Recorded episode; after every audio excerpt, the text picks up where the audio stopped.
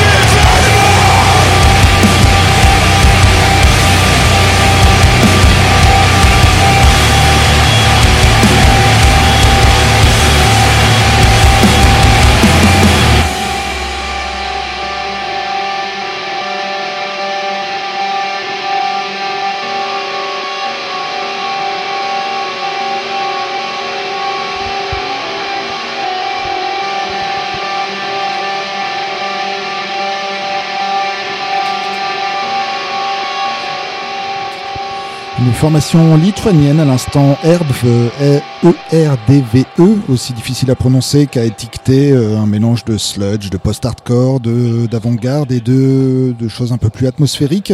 Ce nouveau single, euh, Neikti, signifiant euh, refuse en lituanien, est sorti en tant que standalone, ce qui signifie qu'il n'y a pas d'annonce d'album pour l'instant, ni de la part du groupe, ni de son label Season of Mist. On va rester dans des choses expérimentales et progressives avec les Bruxellois de Road, une formation qu'on suit de très près. On a de plus en plus hâte de voir débarquer leur euh, troisième album, The Human Soul Rise. Il y a une date de sortie, mais pas d'annonce euh, de, euh, de, release physique en tout cas, mais l'album sera bien disponible à minima en digital le 12 mai prochain, donc dans une petite semaine en autoproduction, et vous allez voir que c'est assez fou quand on découvre la qualité de leurs morceaux. c'est le troisième single qui nous a été livré cette semaine, il se nomme Satellites, et on vous laisse déguster ça, c'est the Road tout de suite dans l'heure du crime.